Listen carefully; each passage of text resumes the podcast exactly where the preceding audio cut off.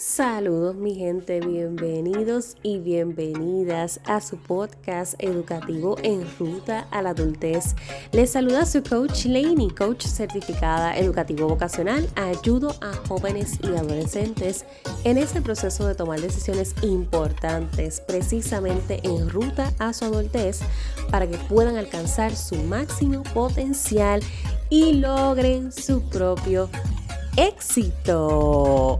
Ya estamos en el último día del mes de enero 2022. Yo no puedo ni creerlo. Usualmente enero tiende a ser un mes que se va bastante lento y para mi sorpresa este mes como que ha sido de esos eneros que más rapidito se han ido. Yo no sé cómo lo has sentido tú, pero en mi caso, por lo menos, siento que fue como bastante ligerito. Estoy hasta sorprendida. Y febrero ni se diga, 28 días se nos van en nada, así que cuéntame dónde estás, cómo vas con esas metas que te propusiste a principio de año, en qué estado te sientes, cómo te sientes emocionalmente, cómo te sientes físicamente.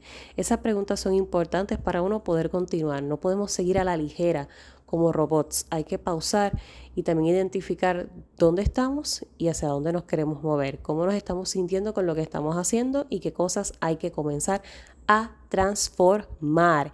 Y precisamente por esa línea, antes de comenzar con el tema de hoy, quiero invitarte a que si tú quieres trabajar en un grupo, tocando esos temas que son importantes con relación a lo que es el autoestima. Si tú participaste de nuestro taller selfie o si participaste de nuestro challenge Cuidando de mí en cuanto a salud mental, ahora en San Valentín tenemos el Cuidando de mí challenge dirigido a elevar autoestima, amor propio, autoconfianza y autocuidado.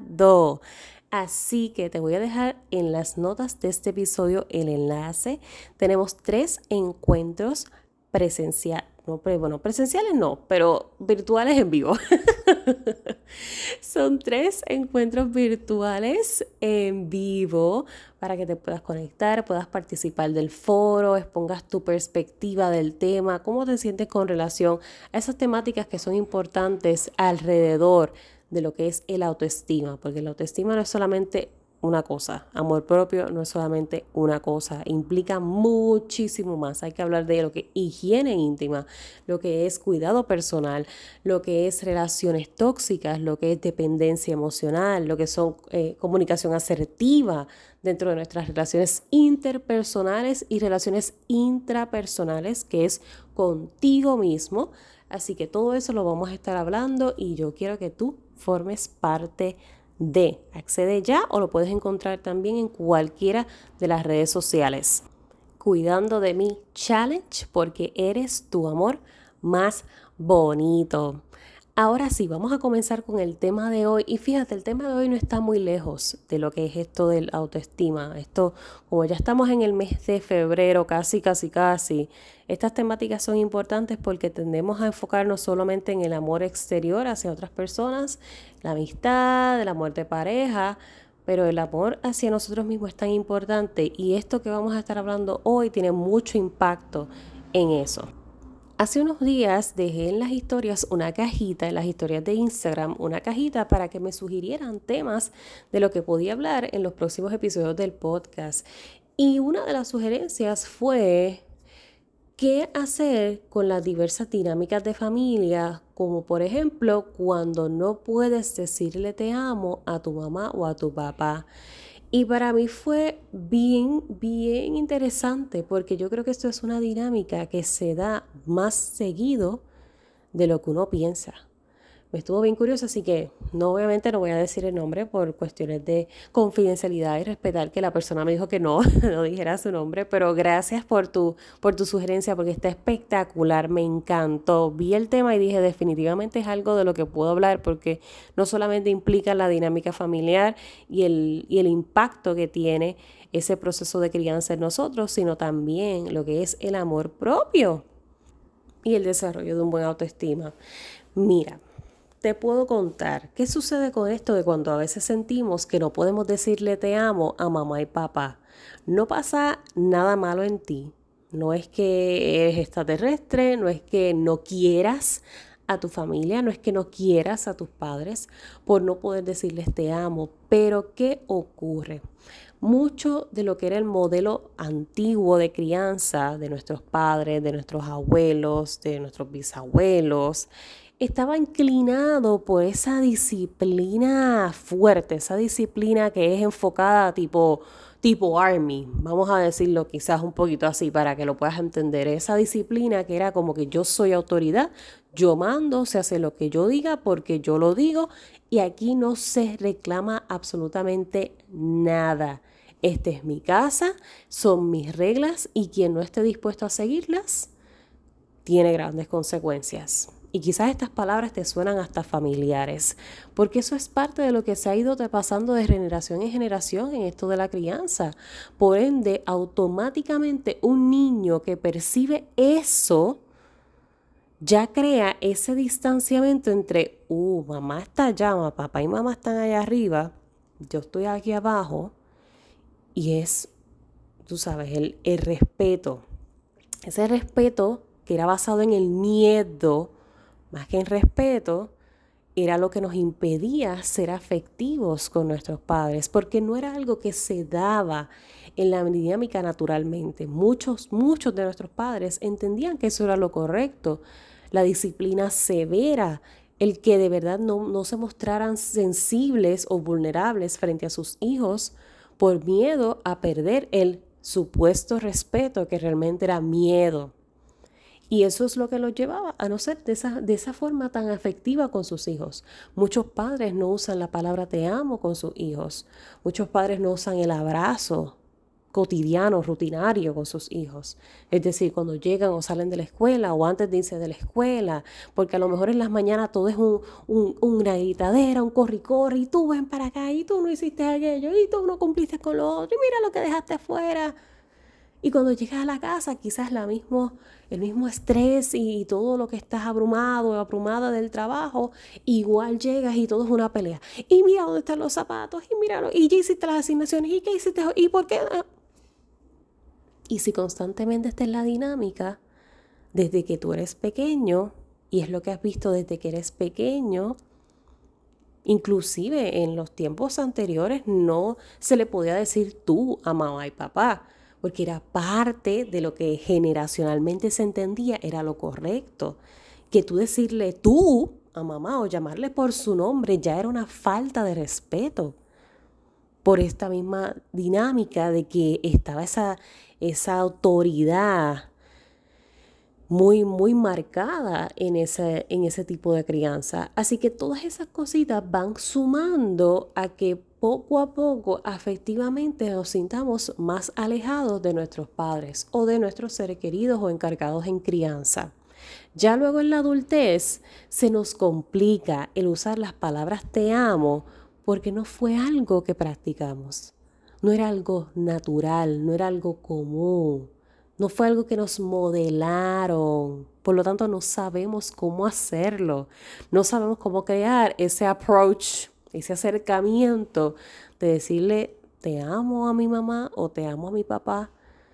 Porque constantemente nuestra comunicación estaba basada en regaños, en instrucciones, en haz aquí, haz allá, no hiciste esto, no hiciste lo otro, sacaste malas notas, no sacaste malas notas o inclusive en otros escenarios golpes, maltrato, violencia, empujones, alones de pelo, correazos, chancletazos.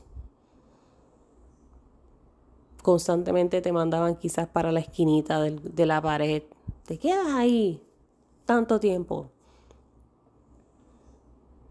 que eso está demostrado científicamente que tiene también unas consecuencias. El timeout se puede utilizar, pero hay que utilizarlo acorde a la etapa en la que esté el niño y dependiendo lo que realmente hizo, si la consecuencia del timeout es la que corresponde como método correctivo. Así que todo esto, todo esto que hoy quizás para muchos padres es difícil comprender por lo mismo, de que ellos fueron adoctrinados a un estilo de crianza severa que sabemos no es funcional.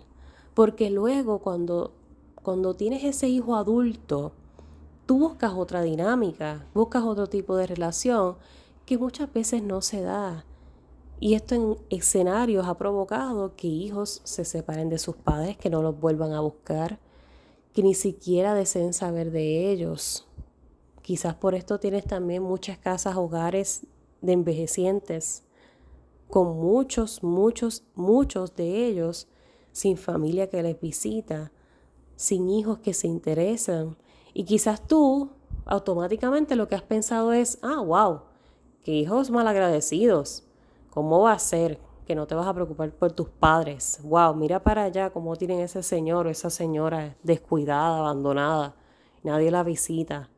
Esos hijos son... Pero es que nadie sabe. Por eso es que no podemos estar rápido espepitando palabras y pensamientos y conclusiones de cosas que tú no sabes. Tú solamente estás viendo un lado del bizcocho. Pero ¿cómo le pedimos a ese hijo? Y esto obviamente se trabaja en terapia familiar. Esto es un proceso terapéutico, psicológico a nivel familiar, que todo el mundo tiene que estar en la disposición de entrar para poder comenzar a sanar esas heridas y que una generación pueda comprender a la otra y entre sí entonces desarrollar nuevas formas de interactuar, romper con esos ciclos viejos para poder transformar la relación en la actualidad. Es un proceso complejo, es un proceso en el que para muchos se les hace difícil el no juzgar y no señalar y no buscar culpables del por qué soy como soy, de que por tu crianza ahora carezco de ese tipo de acercamiento afectivo en mis otras relaciones interpersonales porque todo esto nos afecta. Todo, todo. Y yo sé que en muchos de los casos mamá y papá hacen lo mejor que pueden con lo que tienen. Y eso es muy válido. Ahora bien, estamos en el 2022, la era de la información, en donde en un solo clic tú tienes acceso a muchísimo en donde de todo solamente buscar un libro, tienes muchas herramientas dinámicas que puedes poner en práctica, en donde ya en, de solo poner el nombre en redes sociales tienes acceso a ir a la página de cualquier profesional de la salud para ver cuáles son sus consejos, qué, qué es lo que aplicaría si tengo este escenario, donde puedes enviarle un mensaje inclusive a veces al DM o a Facebook y te contestan. No dejes que te atrape el ciclo de lo que tú entendías es correcto, la nube del yo-yo, la famosa nube de que yo estoy bien, todo lo que yo hago está bien, y lo que se hace ahora es una, es una cosa de, que yo no entiendo, que esa, la gente es muy débil ahora. La generación de cristal, no es que es la generación de cristal, señoras y señores. Eso es un estigma. Inclusive usar esa frase frente a tus hijos tiene unas consecuencias. Porque lo que estamos siempre es propiciando el que tenemos que inhibir nuestras emociones, que era mucho lo que ocurría dentro de este modelo de disciplina severa. Aquí no se llora, que tú haces llorando. ¿Por qué tú estás llorando por eso? Por eso no se llora. Por eso no se grita. eso va a tener unas consecuencias en nuestro manejo de emociones y comprensión de emociones y eventualmente en la manera en que somos afectivos con nuestros padres. Así que esa pregunta que me hiciste del por qué no puedo decirle te amo a mi mamá o a mi papá, créeme que tiene muchísimas respuestas posibles. Pero ahora con esta información para ti que me hiciste la pregunta, cualquier otra persona que se sienta identificada con este proceso, es cuestión de que tú vayas entonces atrás y ahí tú vas a decir, mmm, ya entiendo, ya sé qué pasó, ya me hace sentido el por qué se me hace tan difícil ser afectiva con mis padres, por qué no puedo decir la palabra te amo, por qué no me sale. Hay gente que se podrá encontrar, quizás otras familias con unas dinámicas, se va a encontrar esto como que absurdo, como cómo va a ser. Que no puedas decirle te amo a tu hijo, que no puedas decirle te amo a tus padres. créeme, es más común de lo que piensas por los modelos de crianza. Así que verdaderamente si ya lo has identificado como algo que te está afectando, especialmente si en la actualidad tiene unas implicaciones en tus demás relaciones, porque esto nos afecta. Por esto es que la relación familiar es tan importante, porque esa es nuestra base, ese es nuestro modelo de lo que es una relación interpersonal. Eso es un modelo de lo que es deben de ser nuestras relaciones exteriores con los demás, compañeros de trabajo, amistades, pareja, lo que vemos en el matrimonio de mamá y papá, en el inclusive lo que vemos hasta en los divorcios de nuestros padres, cómo se da esa dinámica, cómo ellos lo manejan, cómo fluye esto. Muchos padres temen al divorcio, como que, hoy esto le va a hacer un daño y un trauma a mi hijo. Puede causarle un trauma dependiendo de la forma en que lo manejes. Porque no serías ni los primeros ni los últimos padres que se separan. Ahora, cómo lo manejas va a ser la diferencia. Y eso es lo que va a tener verdadero impacto en tu chico o tu chica. Así que esto es súper interesante, es un tema que podemos olvidar, podemos entrar en modelos específicos de crianza, podríamos entrar en modelos específicos de psicoterapia familiar, en cómo esto se trata y cómo poco a poco se va trabajando dentro de la familia, podemos entrar en lo que es autoestima, lo que es esa desconfianza, ese miedo que vamos creando en cuanto a expresar nuestras emociones.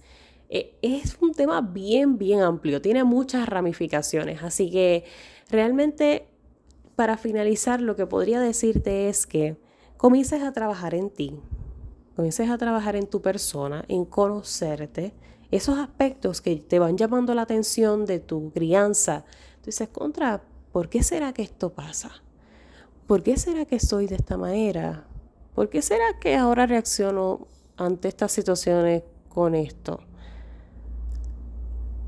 Esas son buenas preguntas y qué bueno que te estás dando cuenta porque eso es parte del proceso de autoconocimiento, ver cómo estamos evolucionando, poder internalizar nuestras acciones y nuestros pensamientos. ¿Por qué estoy pensando esto? ¿Por qué estoy actuando como estoy actuando? Eso te da muchísima información y las respuestas están un poquito más atrás un poquito más atrás, que es lo que a casi nadie le gusta, porque eso despierta y desata la caja de Pandora.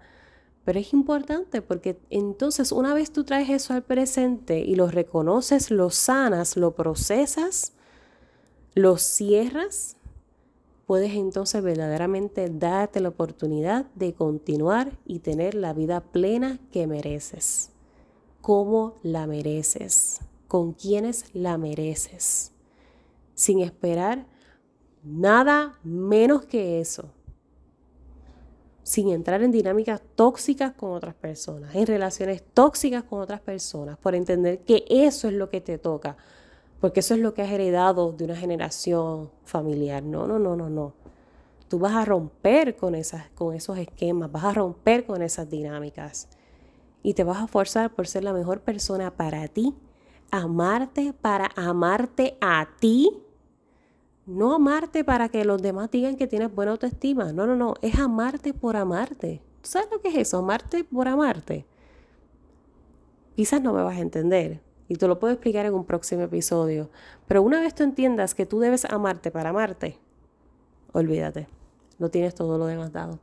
Así que recuerda siempre, voy a ti, que para el resto me tienes a mí.